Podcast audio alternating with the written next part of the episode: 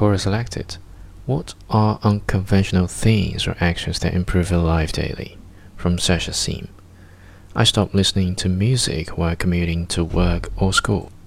A few weeks ago, I realized that every time I left my house, I would have my earphones glued to my ears.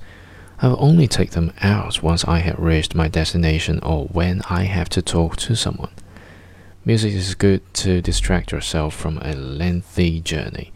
However, it is still a distraction. It inhibits you from enjoying the life that surrounds you. It prevents you from self reflection. But the main reason why I decided to plug out is because I realized that I was not comfortable with silence. I always need something humming in the background, whether it is the television or my Spotify playlist. I was not comfortable sitting in a silent room. Music also affects my mood a lot. Most songs are written about love or heartbreak, and I realized that by listening to these songs daily, I was conditioning myself to favor unrealistic expectations in my life.